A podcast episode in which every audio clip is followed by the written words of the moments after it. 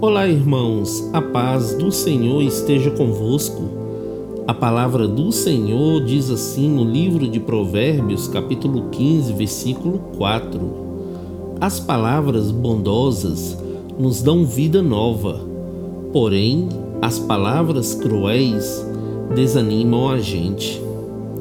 Estamos no começo de mais uma semana, queridos, semana que antecede o Natal e a Bíblia está nos orientando hoje a respeito do nosso falar, do cuidado que devemos ter com a nossa língua. Em Efésios, capítulo 4, versículo 29 descreve: Não saia da boca de vocês nenhuma palavra pervertida, mas somente o que for bom para edificação.